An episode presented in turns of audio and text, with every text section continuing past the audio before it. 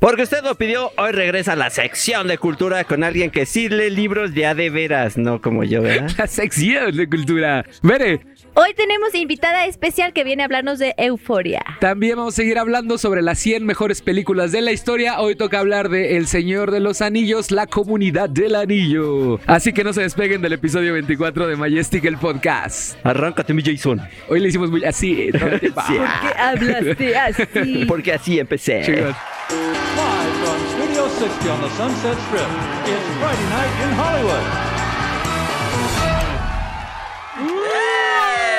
¡Ya llegamos!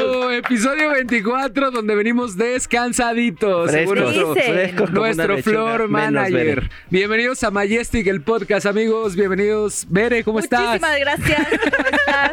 No sé por qué estoy hablando No así. sé. Tenemos que seguir hablando como Sí. Ah. Robert, ¿cómo estás? Excelente, mi querido Fofe. ¿Tú qué tal? ¿Cómo, cómo me cuentas? ¿Qué ¿Cuáles son- tal? ¿Qué tal? ¿Cuáles son tus redes sociales, amigo? A mí me cuenta como mi buen Robert. Estoy en Instagram. Ahí, síganme y los sigo. Claro que Recuerden sí. que en esta emisión hablamos de series, de películas, de libros. Hoy vamos a regresar a hablar de libros. Sí, por fin. Del chisme, de, de- de series otra vez, de libros, de chisme, Chisme. de Lars von Trier, etcétera, etcétera. A ver, ¿cuáles son tus redes? Estoy como bere.ambal en Instagram. Increíble. eh, y a mí me buscan como fo.fet. Bueno, me encuentran como fo.fet. y hoy vamos a seguir hablando sobre las 100 mejores películas de la historia, mano. Ya casi acabamos, güey. Ya, Ya nos ya faltan falta como poquito. 94. Ahí vamos. Ay, ojalá el Dios nos dé vida, ¿no? Para seguir hablando de se esta onda. sigue, eh, como esta lista está viva, Ajá. puede ser eterna, güey. Ajá. Sigue mutando. De hecho, hay una película que está en el número 9, si mal no recuerdo. Bueno, la última vez que yo revisé, que se estrena el 23 de junio, que estoy muy emocionado por Mm. verla, güey. O sea, es del mismo director. ¿Se acuerdan que hubo una película donde Harry Potter actúa como un este un cadáver? Ajá. ¿Sí la han visto? ¿Sí la han visto esa película? Sí. Es Swiss Army... Swiss Army Man. El mismo director va a sacar una película que es sobre multiversos. Y está súper Ah. chingona y está rankeada en el número 9 de IMB. Debe, ahora sí lo dije bien. Database. Pero ya apenas va a estrenar en México, se estrena el 23 de junio, si mal no recuerdo. ¿Cómo le van a poner En inglés se llama Everything Everywhere All at Ah, Once. Peliculón, güey. O sea, dicen que es. Hay gente que la ha visto que ha salido diciendo, güey. La misma sensación cuando te- saliste de ver Mad Max, Free Road. Como que no sabías qué había pasado, pero que habías visto algo bien chingón. Lo mismo con Bueno, a mí eso me pasó, pero en Interestelar. Neta. Yo no sabía que había, acababa de ver. O sea, Pero- yo salí súper confundida. Pero tú, sal- tú dijiste, Pero sí me explotó mi cabeza. Así, Dije, algo oh me pellizcaste, ¿no? Oh my gosh. Bueno, pero eso hablaremos de ella eh, cuando, cuando toque, toque el momento. Y hoy vamos a hablar de El Señor de los Anillos, la comunidad del anillo, que está rankeada en el número, si mal no recuerdo, ¿cuál número estaba? ¿Se acuerdan? No me acuerdo. Bueno, es el, el número 13, Trece. El número 13, este, Ah, gran claro, película. 13. Gran, gran, gran película. Este. Y vámonos directo con los datos, ¿no? ¿Cómo ves? Yo no. Arráncate. Sí, porque como que ya está de más decir ya- la ya- sinopsis, ya toda la etcétera, banda ya, ya todo el mundo sabe. pero traemos un reto muy O sea, cabrón. Entonces yo ya- creo que hay gente que no la ha visto, eh. Pero Que la creo vea. que sí aplica las aventuras de, ¿no? No, este sí, Este sí este aplicaba, haber sido ¿no? las aventuras, Las aventuras de, de de dos hobbits. bueno, anillo. El Señor de los Anillos, la comunidad del anillo, película dirigida por Peter Jackson. El mismísimo El mismísimo Peter Jackson. A ver, Robert, cuéntanos, ¿qué traes? ¿Qué nos traes preparados hoy? Ay, es que es mucha presión empezar, fíjense, por eso siempre se los mandaba a ustedes. Pero A ver, ve, la primera, bueno, la primera, el dato que yo tengo es que eh, por primera vez usaron una tecnología que nunca antes se había utilizado. Ajá. En todos los ejércitos de los orcos, cada uno de los personajes era eh, esta tecnología que usan. eh, cada uno eh, tenía la habilidad de reconocer a sus amigos o enemigos con todos estos ejércitos en las batallas. Pero tenían la, la peculiaridad de que eh, este llegaba el director y decía, a ver, quiero ver qué está viendo este muchacho de aquí específicamente al lado del tronco, encima de la piedra 3. ¿Cómo, cómo? Ver, Ay, Yo tampoco Ya me entendí, perdí, güey. O sea, perdí. en el CI, Ajá, ajá, cuando había un chingo de un orcos, chingo de orcos, cada orco tenía personalidad. tenía su personalidad Ah, distinta y entonces ok. el programa podías de- decir, decir qué orco quieres ver qué es lo que está viendo Ah, y qué es lo que está con- qué es lo que está peleando. y O sea, es la primera vez que se utilizó es la primera esa que, que se utilizó, güey. Entonces, y ellos podían reconocer si eran amigos o enemigos. Ah. Entonces, Ah. no era, no era como en los Como juegos padres. nada más que iban así y pegaban, güey, ¿no? Como robotcito. Ajá, o robotitos sea, y cada uno tenía su, su Cada uno, personalidad. ajá, su personalidad. Ah. Y lo mismo, bu- buenos y malos tenían esa Mira, característica. ah, bien padre. Figúrate. Mm. Figúrate. Oye, de casualidad, ¿sabes cómo se llama esa tecnología o ya te metí en pedos? Ya me metiste en Ok, en lo que lo buscas. Vere, ¿cuál es tu Ah, dato? no, sí, cierto, Ajá, ¿cómo se perdóname, sí, es Massive. Massive. Massive, Ah, es el- qué era el nombre de esa Mira, tecnología. fíjate, pues estamos hablando del inicios del siglo, güey. O sea, ya Sí, tiene sí, veintitantos años esa película, la bestia. Ya estamos rucos. Vere, 2001. ¿cuál, este, qué dato tienes? A ver, amigos, ¿ustedes sabían que los Beatles querían hacer una película del Señor de los Anillos? No, No lo sabía, pues yo no. A ver, cuéntanos que- ese chisme. ¿Antes de pelearse o después de Antes, no, pelearse? pues antes, cuando todavía eran los Beatles. Eh, bueno, a finales de los 60 le dijeron a Stanley Kubrick, oye, hay que hacer una movie, ¿cómo ves? Nos gusta esta del Señor de los Anillos. Y el Kubrick dijo, árale, va.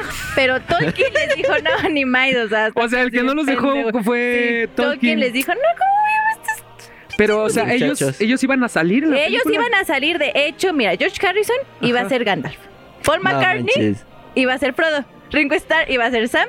Y John Lennon, adivinen quién iba a ser. Este, Legolas, evidentemente. Gollum. No, No neta. manches. Oye, dirigida por Stanley Kubrick, güey. Pero o sea, Tolkien les dijo, eh, nah, mm. no, me los abrió los abrió. como los abrió. pistaches. No, Oye, ese no me lo sabía, No, está a él le bien padrísimo. los Rolling Stones, ¿no? Imagínate, a- aparte ha de haber estado bien psicodélico el tema, ¿no? Como que Sí.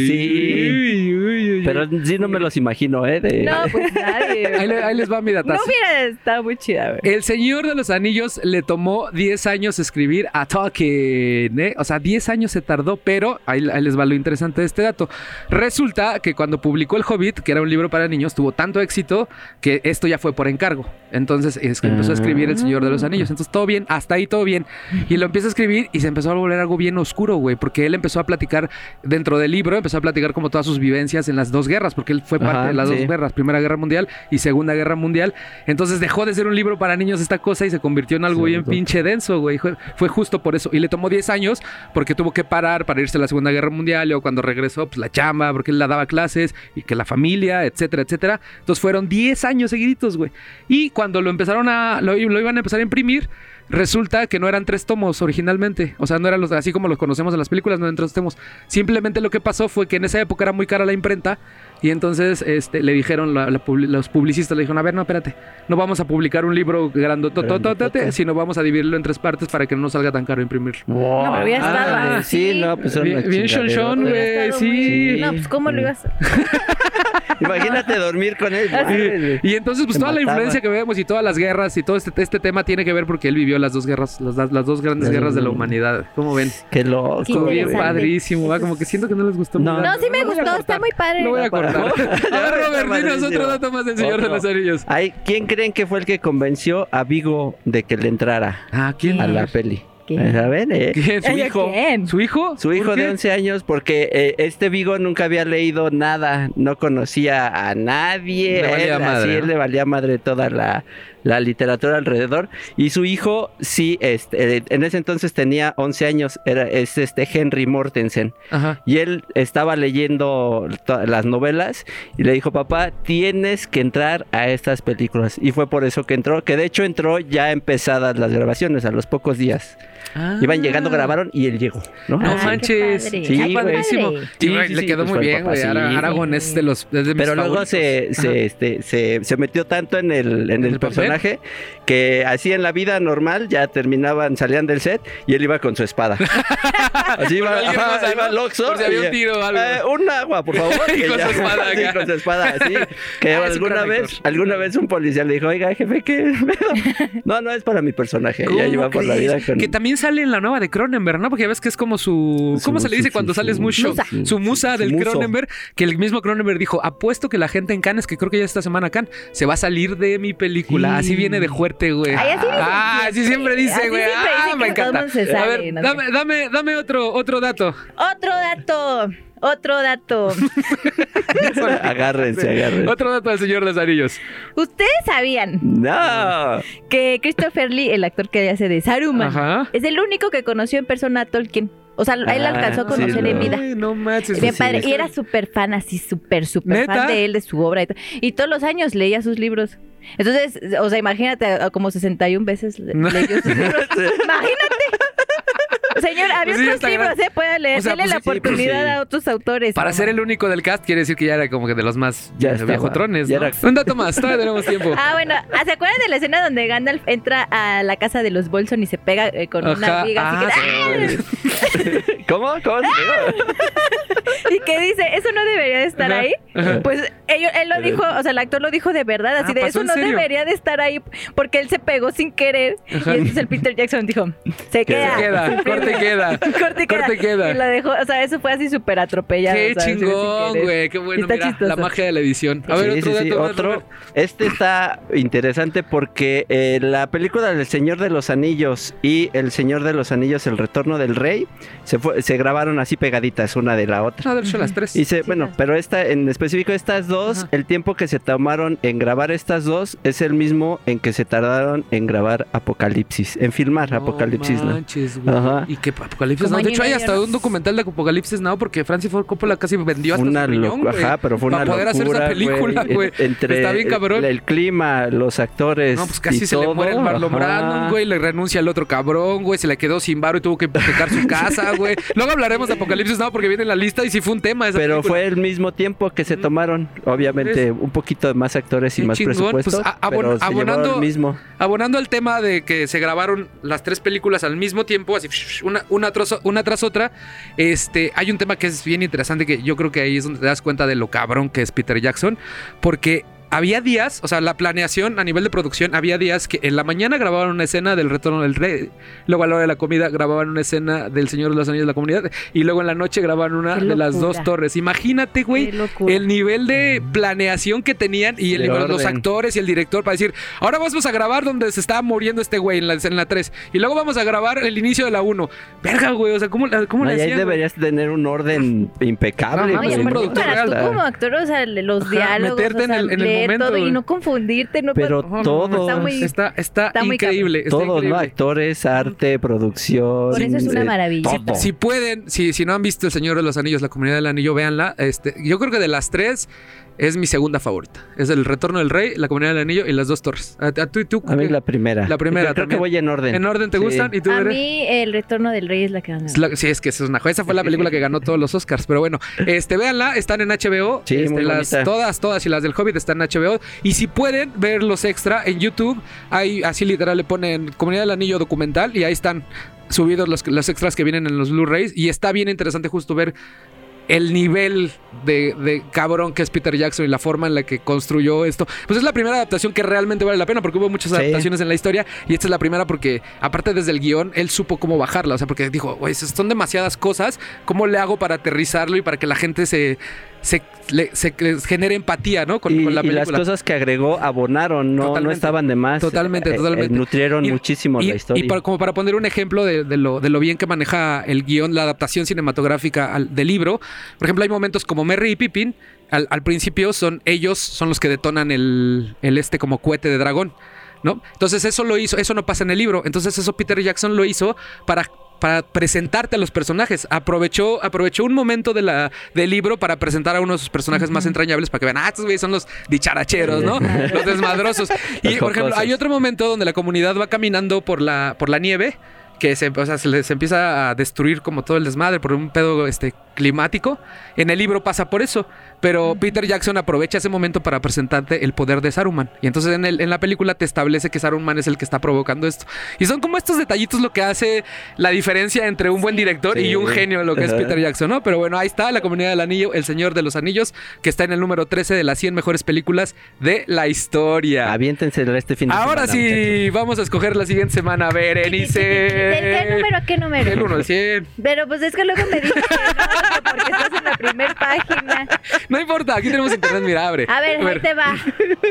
Mi edad, 34. Oye, no somos 34. Oh, Ah, no a ver, crean, número mentira que no. No, dijimos 34. 33. Nada más a ver si no Perdón, se ha perdón, mi movido. edad 21. La siguiente semana hablaré 21. Sí, ya- ya la- Hablaremos de una película dirigida por Demian Chazelle, un gran director joven, él, muy chavillo, muy chavillo que se llama Whiplash, música y Ah, obsesión, Whiplash. que esta comenzó como un cortometraje y ya después le, le dieron varo para hacer la película. Ah, ya estamos, ¿no? Me gusta, me gusta. Perfecto. Oigan, antes de irnos a- a- al break y recibir a nuestra invitada, quiero mandarle un saludo a Alonso Ñu- Núñez. ¿Núñez? Núñez. Núñez. Núñez, que es muy fan de Mulan Rouge y que me mandó, de hecho, el tráiler de la nueva película de Baz Luhrmann de este Elvis. Ah, Entonces le quiero mandar un saludo ah, a él, Va a estar bueno. a Elizabeth y a Carlos Cruz, que nos pidió una canción que ahorita nos vamos a ir con esa canción. Este, tú, Robert. ¿alguna, algún otro saludo? Sí, a, a varios. Espero no repetirlos porque son los mismos de siempre. Ay. Norberto, a Omar, a Prince Soto, a Boston Rodríguez, a Samuel Ocho, a Sariyú, a Saúl Ramírez ya lo está repitiendo. y a. Sunflowers. Sí. Ya también los había Perfecto. dicho? ¿Tú, ¿Alguien, Pues alguien más? ¿Alguien a que quieras saludar o algo? Yo a todos los que me mandan mensajitos. Gracias, amigos. No, sí Perfecto, pues vamos a darnos un break y nos vamos con una canción. Ah, es Rey Pila. Ajá, ajá, de Rey Pila. Y regresamos a hablar de Euforia. No se despeguen de Majestic, el podcast. Robert ahorita se va a ir a tomar un Voy chesco y, y regresas al rato, ¿no? En cultura. Perfecto, regresamos a Majestic, el podcast. Yeah, NPR. Adiós.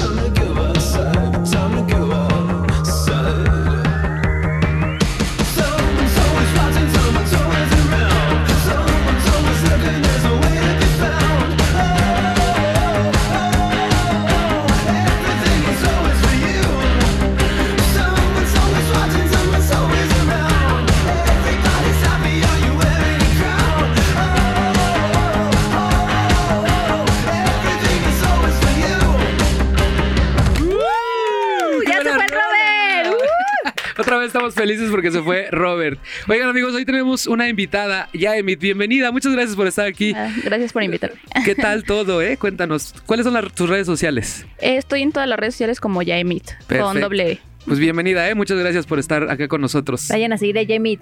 Oye, Yamit, platícanos un poquito cómo es iniciar en esto de la carrera de actuación. La verdad se me ha complicado un poquito porque hay mucha diferencia con las redes sociales y la actuación. Yo creí que era un poco similar, pero la verdad no, nada que ver. Más porque le metes mucho como sentimiento y redes pues solo muestras como pues lo bueno de ti, ¿no? Claro. Y en Sí, actuación claro. enseñas hasta lo peor, ¿no? Entonces sí. no, sí es algo Sí, intensito, sí, ¿no? es un poco complicado. Oye, ¿y qué fue lo que te motivó como a estudiar esta carrera? Eh, siempre me ha gustado escribir guiones o pues interpretar personajes y así. Me gustó porque en redes sociales pues yo hago comedia, entonces pues yo hacía mis guiones y yo los interpretaba y pues me divertía. Ah, Pero sí me di cuenta que no, no se parecen en nada, la verdad, la actuación y, y el pues ser TikToker, por ejemplo. como lip sync, ¿no? Que hacen en el Sí, no, no, no, no, no, no. Que Sí, no, porque muchos sí, nada más hacen como lip sync. Ajá. Pero sí, no, evidentemente son dos mundos súper diferentes. Sí, pero sí me ha gustado hasta ahorita. Ah, sí, es bueno. complicado, pero sí, la verdad sí me ha gustado mucho. Sí. Sí. Oye, y cuando seas más grande, ¿como en qué tipo de producciones te te gustaría trabajar? Uy, es que a mí me gusta mucho la comedia, Ajá. pero eh, ahorita que estoy empezando pues en actuación y todo lo demás, pues me gusta mucho todo lo de mm, como lo psicológico, como el suspenso, por así decirlo, no sé, el terror, todo eso me, me llama mucho la atención. O sea, ¿te gustaría películas de terror? Sí, sí me encantaría Ah, a mí. sí, a mí también. Sí. Yo las vería porque soy muy fan. soy muy fan del terror, ¿eh? Yo voy a estar ahí en primera línea. Oye, ¿y en qué escuela estás estudiando? En la CEFAT, la Escuela Mm. de TV Azteca. ¿Qué tipo de comedia es la que escribes o haces en tus redes sociales? Es comedia, pues es más como para mi generación. Es comedia, pues en sí es general. ¿A qué te refieres? A ver, ¿a qué te refieres con eso? O sea, No, es que como es de la generación Z, o sea, hago comedia de la generación Z, de cómo somos, o sea, los jóvenes de ahorita, a diferencia de, pues, de los de antes. Claro. Esa es la comedia que yo hago. Y tú en este proceso creativo haces como una bajada de escaleta, o sea, como que lo piensas todo desde inicio, como tipo te, te diriges tú misma o, o lo vas improvisando. A veces lo he improvisado, pero por lo regular los escribo. De hecho, ya tengo como unas cuatro libretra- libretas llenas, yo creo, de puro... de tus, de tus guiones. No, pues te va a servir Sí. un buen para tu, para tu carrera. Sí, Y de, y de todos los que has hecho, ¿cuál es tu favorito? ¿Y por qué? el de generación Z en un apocalipsis zombie. A ver, cuéntanos un poco. es que fue muy... Ese fue improvisado. Ajá. Eh, por eso me gustó porque no sabía qué grabar, solo puse el celular y dije, pues qué haría mi generación si hubiera zombies, ¿no? Entonces solo lo improvisé y de hecho es el más viral, tiene creo que 16 millones de vistas. No Wow. manches, nosotros estamos haciendo Sí. TikToks y yo con uno de 2000 me emociono. Sí, güey. igual. 16 Sí. millones. Pero ¿por qué? A ver, cuéntanos un poquito, spoilearnos un poquito. ¿Qué haría, o sea, qué haría tu un- generación? un generación Z? Pues tomarse fotos, subir historias con los zombies. Corriendo ahí. Sí, sí, sí. Sí, pues Qué chistoso. eso. Hay una película, de hecho, no sé si has visto, este, que se llama Shaun of the Dead, que justo habla de qué pasaría en un, en un, este, en un apocalipsis zombie, y en un momento de la película donde les avientan viniles. Pero se toman el tiempo justo para decir, no, este no, este sí me gusta, porque el zombie es Sí. súper lento. Y digo, ah, es Edgar Wright, de hecho, de la trilogía Corneto. Entonces me imagino más o menos como en ese estilo, ¿no? Sí, algo así. Qué, sí. qué- qué chingón. Y de, de todo este contexto de, de cine y series, este, tienes una serie favorita, ¿verdad? ¿Cuál es y por qué te gusta tanto? Sí, es Euforia. Ajá. Eh, me gusta mucho porque todos los personajes, aunque parece exagerado, siento que sí los jóvenes de ahorita sí pasan por cosas así de fuertes a veces. Y por eso me gusta. Sí, de hecho, ¿tú, tú cuando la viste, qué pensaste, Sí. Bere? No, la verdad es que está súper interesante. Yo no le había dado la oportunidad de Euforia hasta que tú nos comentaste que te gustaba mucho. Y efectivamente la empecé a ver y dije, esto es muy para chavos. Esto es bien para chavos. Yo ya soy una señora de 34, no, no logro entender. Pero la verdad es que me gustó mucho. Está muy bien está hecha muy la serie y justamente creo que sí retrata bastante bien a esta generación. Sí. Eh, o sea, me llama mucho la atención cómo los personajes, para mí son muy reales, ¿no? Porque yo recuerdo que en mis tiempos... ya me escuché su perruca. Series tipo, porque en mis tiempos era de OC, eh, las Gossip Girls, Ajá. ¿no? Esas fueron las de mi época. Gilmore Girls. Ajá. Eh, eran un poco más suaves, pero también tocaban como ciertos temas un poquito intensos, pero siempre se iban mucho como a la clase alta, ¿sí sabes? O sea, los ricos. Y lo que me gustó de Euphoria es que no, o sea, como que sí se mantienen Se de las, las mayorías, ¿no? De las Sí. personas. Y la verdad es que sí, sí me gustó mucho, sí me sacó un poquito de onda, sí está un poquito cruda, pero está muy buena la... ¿Por qué la gente la debería de ver? A ver, tú, ¿qué, qué es tu serie favorita en este momento? Y tú como actriz, ¿por qué la Mm. gente debería de ver Euforia? Aquí no la ha visto. Yo creo que hay desde todo, desde lo, o sea, para ver cómo pues los jóvenes de hoy sí pasan por cosas así, hasta pues la escenografía o el ambiente como de los personajes y todo eso. Siento que sí tiene demasiada producción y buscaron cómo mm, cómo interpretar desde la tristeza hasta la emoción, o sea, cambia mucho. De hecho, no sé este si se dieron cuenta, pero a mí me gusta mucho fijarme en esos detalles. Ujú. Pero en la serie eh, sale, por ejemplo, en televisiones o así, otras películas. Por ejemplo, cuando, no sé, Ru está a punto de meterse en un problema, sale de fondo una película respecto a, tiene a que lo ver que con a el pasar. tema. Ah, Ajá. ok. Entonces Ah, tiene mira, muchos no, no. detalles así que me gustan y me llaman la Está atención. súper bien pensada, Sí. es, una, es una gran, gran Sí. serie. Son dos temporadas, ¿no? Y si pudieras interpretar algún personaje de la serie, ¿quién serías y por Uy, está muy difícil. me encantaría Ru, pero la verdad es un personaje muy difícil. Yo me gustó mucho su actuación, pero sí le ha de haber costado demasiado. Ru Zendaya. Es Zendaya. Ajá. Ajá. ¿Por qué? Por Zendaya. Zendaya, ¿Por qué crees que le cu- cuesta trabajo interpretar a un personaje como Ru? Tú Mm, como actriz. Yo creo porque siento que los demás pueden conectar más con su personaje a ella porque pues está hablando de una drogadicta. Entonces, pues para saber cómo se siente una drogadicta, pues yo creo que tendrías que serlo, ¿no? Entonces, para actuar eso, pues sí ha de estar difícil. Sin serlo, sin haberlo pasado, yo creo que sí ha de haber sido complicado. Hay un momento en el piloto este, de, de Euforia que no sé si te diste cuenta, donde gira como la, el, pas- el pasillo. Ah, que justo sí. se pone bien hasta el huevazo. y entonces sí, sí. él, en, su, en su adicción ve como que el pasillo se le mueve, ¿no? Como que esta, esta, esta referencia. Lo quería retomar porque el nivel del detalle que que mencionas tú y lo, y lo grande de la serie, para esa escena construyeron un túnel. Así es, donde construyeron un túnel como en Inception que giraba. Y entonces todos los actores están pegados, todos los extras están pegados.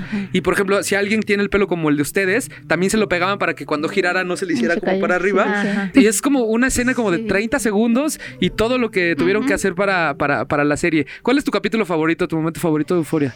Uy, está difícil. Yo creo que entraría ese en el que me parece que no recuerdo qué consumió este Ru, pero sí se ve mucho como el cómo se siente, aunque la verdad creo que sí eh, lo exageran un poquito, ¿no? No estoy segura, no, no me he metido yo. Me han contado. No lo Me han contado. pero pero quedó muy bien, o sea, sí sí te transmite. O también la intro del primer capítulo me da mucha como que vibra de que sí pues le echaron muchas ganas a la Sí, le, producción. le- le dieron al clavo, o sea, porque Sí. es una serie bien hecha, bien fotografiada, bien actuada, que toca, toca temas muy, muy de generación Z, que si uno lo ve a los 34 años dice, ay, estos chavos de ahora sí se divierten Sí, bien. andan bien locos Andan bien locos de su shows". fiesta. Pero Y creo este- que cada generación así pasa. Sí, o claro. sea, yo creo que nosotros cuando éramos más jóvenes, los de la generación más adelante nos veían como unos desenfrenados. Esos locuaces, Sí, ¿no? también no sé qué, pero pues cada generación tiene sus cosas que obviamente le ayudan a evolucionar y a hacer un mundo mejor, yo pienso. Claro, sí. Y si no la han visto, éntrenle, porque aparte trae una, la voz en off de la protagonista, trae muy buena música, es un gran soundtrack la, la, la serie, buen, este, buenas actuaciones, entonces sí la hace que así, y el chisme está bueno, ¿no? Porque aparte en el primer capítulo luego, luego dices, Sí. tenemos que ser el Sí, los papá de tal. personajes todos están muy padres, o sea, la verdad Sí, es que todos, también me ha gustado mucho. Y insisto, yo no la quería ver, la verdad, porque decían, "Ah, eso es muy de chavos, pero sí me está gustando, así que vayan a verla. ¿Alguna otra cosa que estés viendo ahorita que recomiendes a la gente desde tu perspectiva? Mm, hay una serie nueva, pero olvidé el nombre. Es que está en inglés. No, no recuerdo, pero es de eh, un amor LGBT. Es de dos chicos. Y me gustó mucho porque por lo regular a pues a los de la comunidad LGBT siempre les dan series como de amores imposibles. Ok. Y en este sí, sí fue real. Está bien y- aterrizado. ajá, ¿En dónde sí. está? En Netflix. Se llama Ajá. Heartstopper, me dicen por ahí. Ah, es sí, esa, ¿no? Es esa, sí. Ok, perfecto. Ajá. Entonces a esa también la recomiendas. Sí, porque creo que es la primera serie que he visto que se da como un amor LGBT. Por lo regular siempre los ponen como que acaban separados por problemas o así. Entonces por eso me gustó. ¿Hay algún tipo de papel que tú que ya estás empezando en esto de la actuación que dijeras, uy, eso me costaría trabajo? O algún tipo de cosa que viniera en el guion, que o escena de sexo o de beso, de lo que sea, que dijeras, uy, paso. Uy, es que la verdad yo jalo a todo. ¿Sí? Sin miedo al éxito. Sí. Que, buena actriz. que por cierto, este, hoy salió un, un, este, este, veniste a un proyecto que se llama Holy Shit, ¿no? Sí. ¿De qué va? Cu- Cuéntale a la gente más o menos de qué va. Eh, nos hacían preguntas. Lo que pasa es que hubo una polémica con la otra persona que vino. Ajá. O sea, tuvimos un problema ahí en TikTok. Entonces, pues aprovechamos para, pues, la otra persona es tu amigo. Sí, o sea, ya lo arreglamos. Pero fue eso, como que pues nos preguntaban cosas y ya decíamos quién era más probable a, no sé, por ejemplo, en una fiesta vomitarse, cosas así. Ya yo decía que él o él decía que yo, como que quemarnos entre nosotros. Ok. Pues, O sea, ¿y quién vomita más de los dos? él. Nah. Él. Yo. Ah, pues habrá que ver el video, ¿eh? Porque no, no te, te vi como muy, no te vi como muy convencida. Entonces, este, ¿estás estudiando actuación? ¿Quieres hacer cine, telenovelas, serie, videos? O sea, ¿hacia dónde te quieres ir? Mm, Me gusta más el cine. El cine. Ajá. Y cine de terror nada más, o lo que, o lo que caiga. No, o que sea. Me gusta todo, la verdad. La comedia también me gusta mucho. ¿Cuántos días a la semana este, te entrenas para esto de la actuación? Estoy yendo tres días a la semana eh, y son tres horas. ¿Y qué tipo de ejercicio, o sea, qué, qué tipo de lecciones son lo, lo- lo- De hecho, está muy. A mí se me hace muy padre porque no llevamos ni cuadernos ni nada, o sea, todo es práctica. Eh, al inicio, nos, nuestro maestro es Adrián Rubio, no sé si pues lo conozcan, pero eh, nos enseña primero como a relajarnos, a, a que dejemos de lado como nuestra vida privada y como meditar, por así decirlo, y ya después ya nos pone improvisaciones o no sé, nos pone un guion y nosotros lo inter- interpretamos como pues quieramos o así. Ok, qué chingón. Ujú. Pues ahí está. Este, ya Emit, sígala en sus redes sociales. ¿Le puedes volver a recordar a la gente cuáles son tus redes Sí, sociales? estoy como Yaemid en todas mis redes sociales con doble E. Y si les gusta la comedia, vayan a su TikTok porque ahí hay cosas muy de chavos, ¿no? Muy de chavo. ¿Alguna otra cosa que quieras decir, Bere? ¿Todo bien? Todo bien, muchas gracias, Jamie. Por ¿Al- venir- ¿Alguna por cosa que venir. quieras agregar? No, pues nada, que gracias por invitarme. Ajá. Que vean Euforia, Sí, que recuérdales. vean Euforia, está muy buena. y nos vas a mandar a una canción, ¿no? Ya para cerrar. Ok, sí. ¿Cuál canción? Eh, la nueva de Harry Styles. As It Was, ¿vale? Perfecto. Muchísimas gracias, Jamie. Démosle un aplauso, por favor, a nuestra invitada. Este, regresamos, nos dejamos con Harry Styles y volvemos a Majestic, el podcast. Ya me voy. Bye.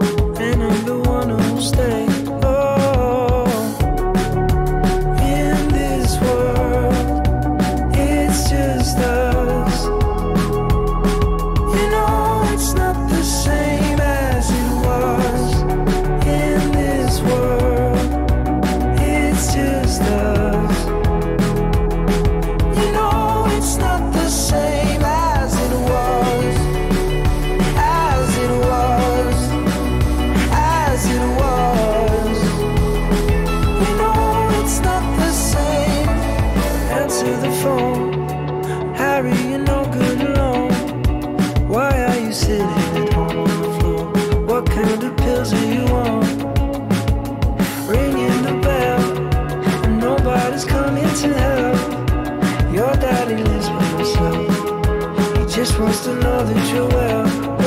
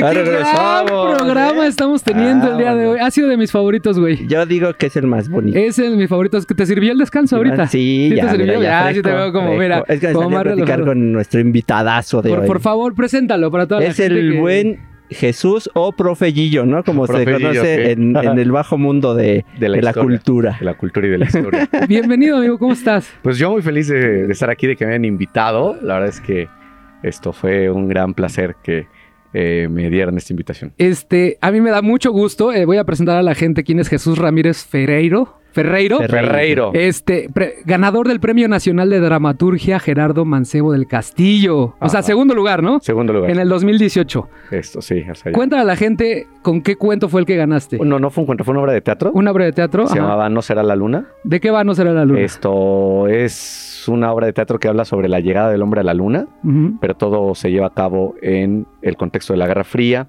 Y entonces hay como tres tramas paralelas.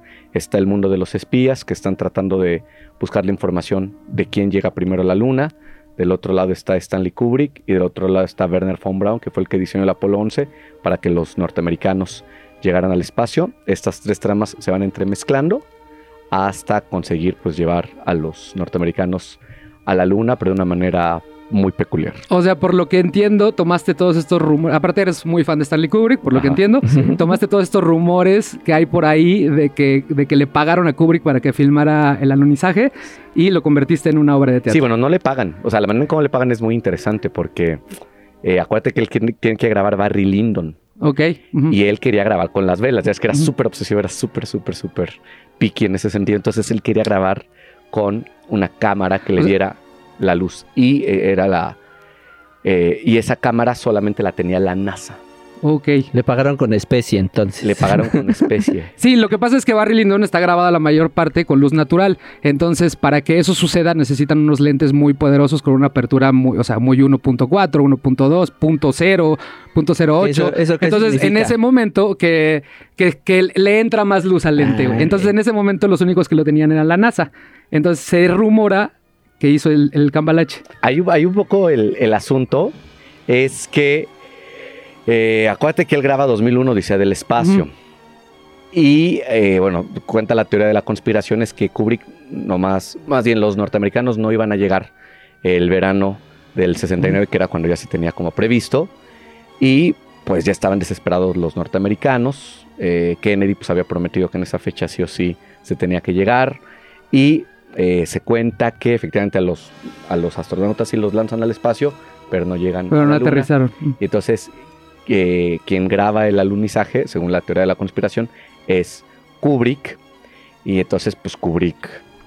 Eso pasa en el 69, porque acuérdate que Barry Lyndon, si mal no recuerdo, desde el 72, 73. De poquitos. Ahorita Entonces, lo checamos. Ahorita lo checamos. Es mucho tiempo después.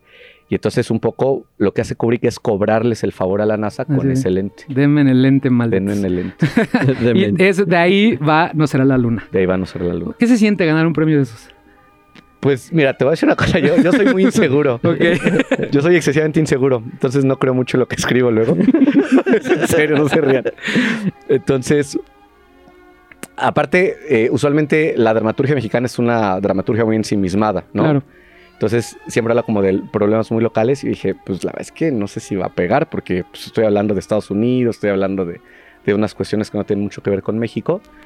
Y gracias a una amiga, eh, Maripaz Agudín, si me estás viendo, hola, ella fue la que todo el tiempo me estuvo como impulsando. De hecho, la obra se la terminé dedicando a ella, eh, porque me dijo, tú escribe, tú escribe, tú escribe, tú escribe. Y pues ya la escribí, la mandé y pues... ¿Y que- ganaste? Segundo lugar. segundo lugar, entonces- Segundo lugar. Oye, ¿hay, hay forma de leerla? ¿La gente tiene Sí, forma de es- leerla? de hecho ahorita está en la en el Fondo de Cultura Económica de, de la Rosario Castellanos. Ahí hay como En la, una... Esa es la del Valle, ¿no? No, no, es la que está en la Condesa. Hay una mesita justo del de tierra adentro. Hay una mesita, búsquenla y ahí está. Es novela de Jesús. No, no, es obra de teatro. Digo, obra de teatro y de es un Jesús. porque son varias, Son varios. Este... porque fueron los, los cuatro finalistas, Ok, en la publicación vienen las cuatro obras. las cuatro obras. Perfecto. ¿Cómo se llama la publicación? ¿Te recuerdas Es el nombre? Teatro de la Gruta número 13, si mal no recuerdo. Perfecto. Este, yo ya lo leí y la verdad, si lo pueden conseguir, dénselo porque se, se empiezan a imaginar, la forma en la que está escrito hace que te vayas imaginando los momentos porque describes perfecto como cuando entra la música. O sea, es muy descriptiva tu forma de contar la historia, entonces hace que te lo imagines de una forma muy chingón. Vas y vienes, o sea, vas del, del reuniones con la NASA, con Stanley Kubrick, o sea, vas y vienes todo el tiempo. Entonces, a mí, me- a mí la forma en la que está contado me gustó mucho. Felicidades por la obra. gracias. Entonces, gracias. Eh, bueno, este, después de eso, pues también empezaste a hacer otro proyecto.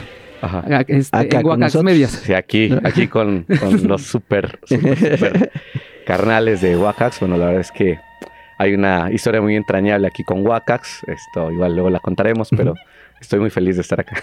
El, el proyecto se llama El de Historia, ¿no? Sí, es correcto. se llama La Empezaste con tema de Benito Juárez. Sí. Donde hay cuentas en tres partes de qué va. La historia de la biografía. La, ajá, la biografía con datos muy importantes, muy eh, poco conocidos por la gente, ¿no? Ajá. Y también después de eso sacaste el segundo tema que fue Guerra Fría y espionaje, ¿no? Ahí metiste un poquito de México también y eh, también son tres partes. Pero justo esta semana, el domingo, salió la primera parte de el, la parte del nazismo y el cine en Latinoamérica y México especialmente, ¿no?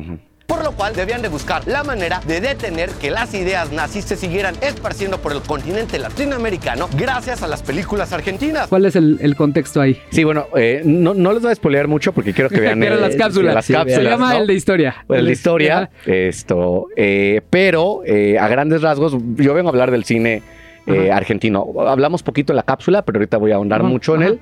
Y un poco lo que quiero es dejarlos con la duda para que vean la, A la ver, cápsula. Arréncate. No, bueno, eh, como ustedes saben, eh, la primera potencia eh, cinematográfica del continente latinoamericano fue precisamente el cine argentino.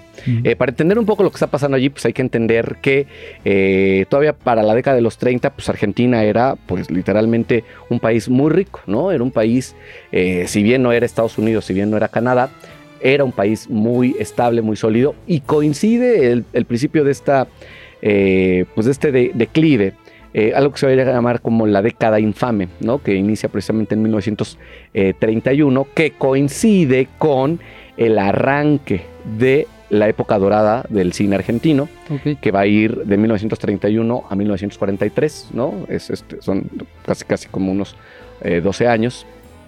Y eh, en este periodo caracterizado por la década infame, es una junta militar, ¿no? O sea, desafortunadamente eh, Argentina ha estado plagada de, dictaduras militares a lo largo de todo, estuvo cubierta a lo largo de todo el siglo XX y eh, evidentemente no se pueden tocar muchos temas. Esto, curiosamente, fue muy benéfico para el cine, para el cine argentino, y ahorita van a ver por qué, ¿no? Entonces tenemos por esta parte lo de eh, la década infame. Y por la otra parte hay que tomar en cuenta que en el 29 es cuando irrumpe el irrumpe eh, pues el cine sonoro, ¿no? Con el cantante del jazz. Y cuando saben que viene todo este boom del cine sonoro, eh, el cine mudo empieza a tener pues una decadencia junto con muchas de sus estrellas. Y también empieza a haber una gran crisis a nivel de exportación. ¿Por qué? Porque en el cine mudo lo único que hacías pues era cambiar los rótulos y ya. Que hubo varias actrices en esa época que se quedaron sin chamba porque las escucharon Actores, hablar actrices, ajá. y ya como que ya no machaba la imagen con el, con el audio, ¿no? Eso sí está, es un dato muy, muy, sí, muy pues, chistoso. La, la gran película, ¿no? De Sunset Boulevard refleja, ¿no? Toda esta decadencia de muchas actrices. Ajá. Y entonces, eh, acuérdense que, que cuando inicia el sonoro, hay que empezar a producir películas para los diferentes mercados, porque antes no existían los subtítulos. Entonces, ¿qué pasaba? Hollywood, para no perder esos mercados, va a empezar a producir, literalmente hacía una copia para el mercado norteamericano, para el mercado anglosajón, y hacía otra copia con, eh, para el mercado hispano y para el mercado francés. O sea, pero ¿qué pasaba con el mercado hispano?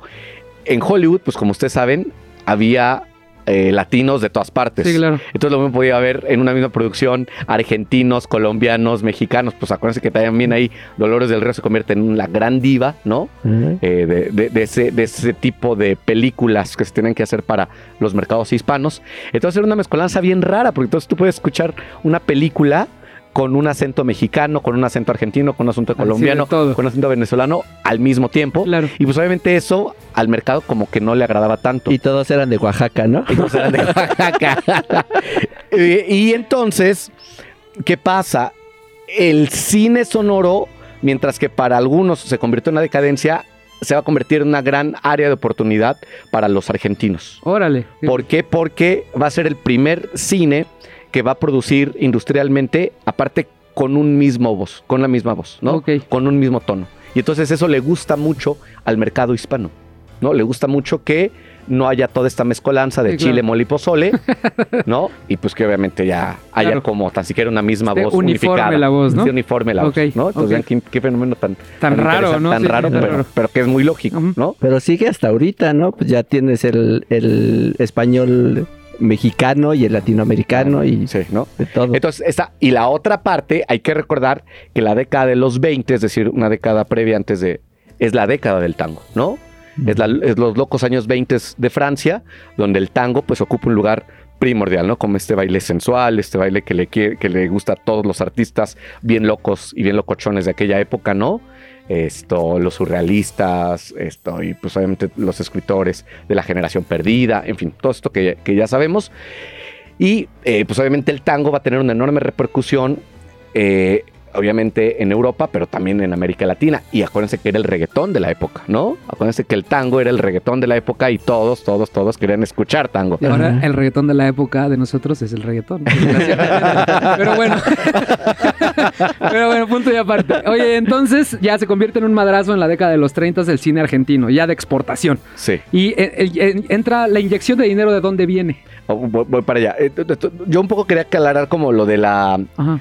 Lo de la década infame, lo de la unificación de las voces y lo del tango, porque van a ser tres factores que literalmente van a hacer un crisol para una producción eh, muy peculiar, ¿no? Que va a ser el cine argentino de la década de los 30.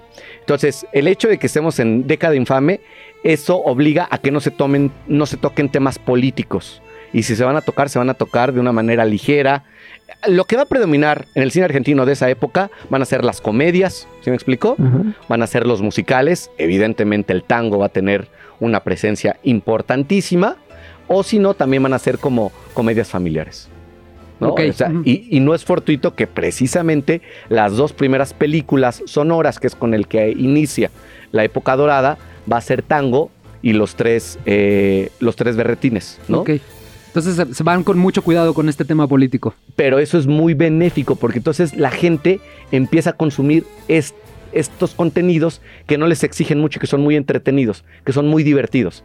Ah, que, que- que esto es muy interesante, que lo mismo pasa en Alemania. Cuando uno piensa eh, el cine de preguerra de, de la Alemania Claro. na- nazi, eh, acuérdense que no, la mayoría de las películas eran musicales, eran comedias. O sea, no era propaganda, No no era era pro- per se todavía. O sea, sí, se hablaba de- del racismo, de la raza pero de manera muy encubierta Ok. a través de musicales y a través de comedias. Y entonces eso ayuda a que no solamente le guste a los argentinos, le va a gustar a los venezolanos, a los mexicanos. Los mexicanos consumíamos un montón de cine argentino. Claro. ¿Sale? Era él, era el tema. Y a partir de eso es como eh, Argentina se convierte en la gran potencia del, del, momento, pero también hay que recordar que eh, este auge va a venir acompañado de... eh, bueno, este auge va a venir gracias a la migración. Hay que recordar que Argentina es un país de migrantes, italianos, polacos y alemanes, ¿sale? Ah. y alemanes, ¿no? Eh, hay una frase de Borges que me gusta mucho que dice, los mexicanos descendemos, descienden de los aztecas, los peruanos descienden de los incas y los argentinos descendemos de los barcos, ¿no? Haciendo alusión, Sí, haciendo claro. alusión de, migrantes. de, de migrantes, ¿no? Es un pueblo de migrantes. Y, y entonces hay muchos alemanes.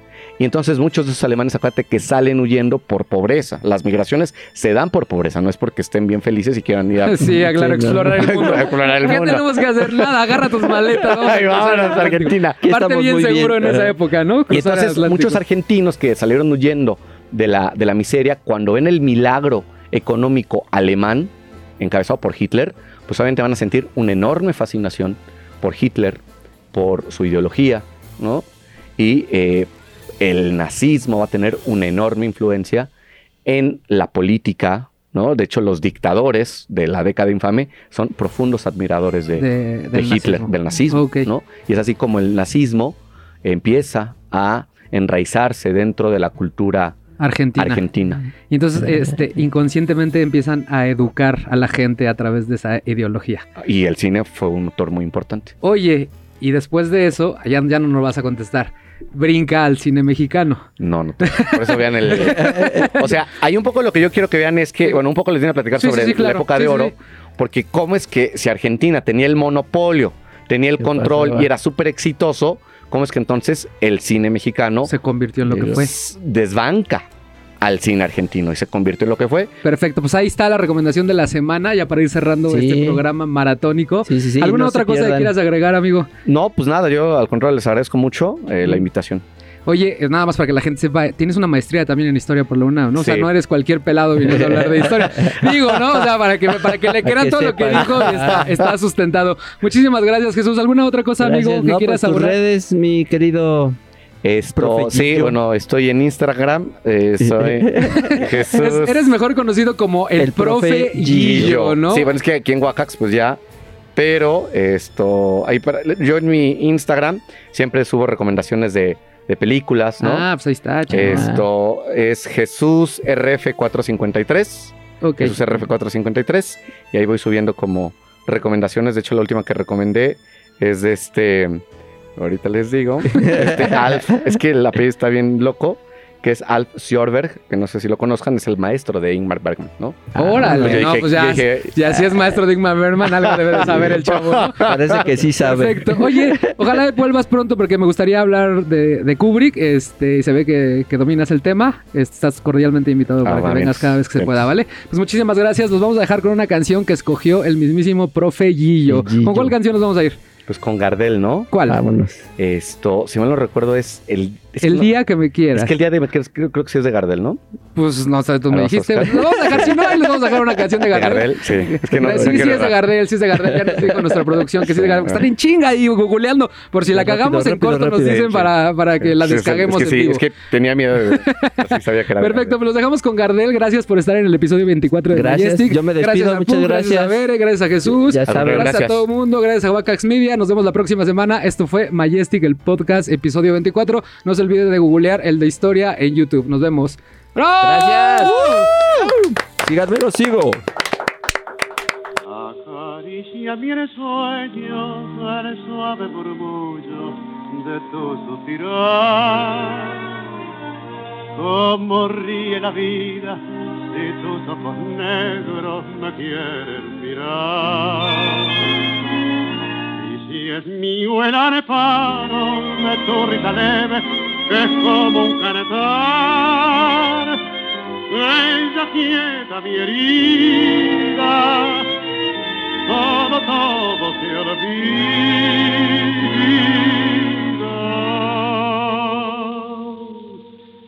El día que me quiera, la rosa engalada se vestirá de fiesta con su mejor color. Y al viento las carparas dirán que ella eres mía y loca la portara se cortará tu amor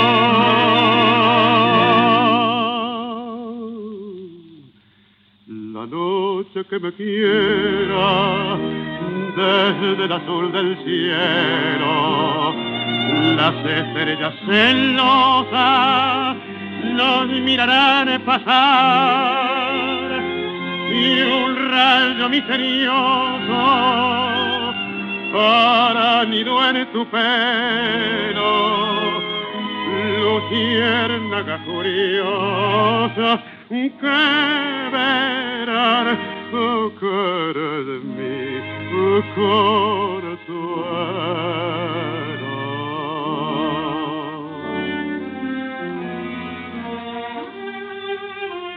El día que me quieras no habrá más que armonía será clara la aurora y alegre el manantial.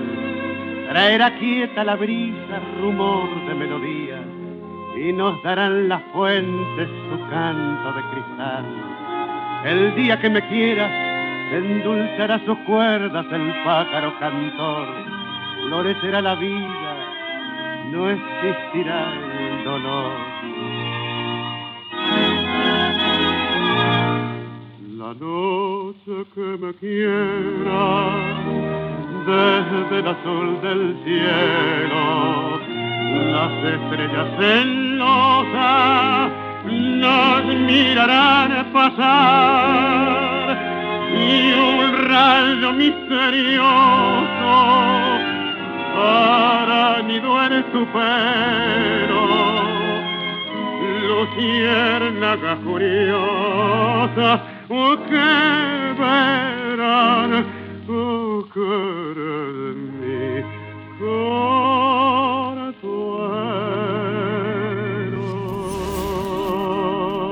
Wacax Media presentó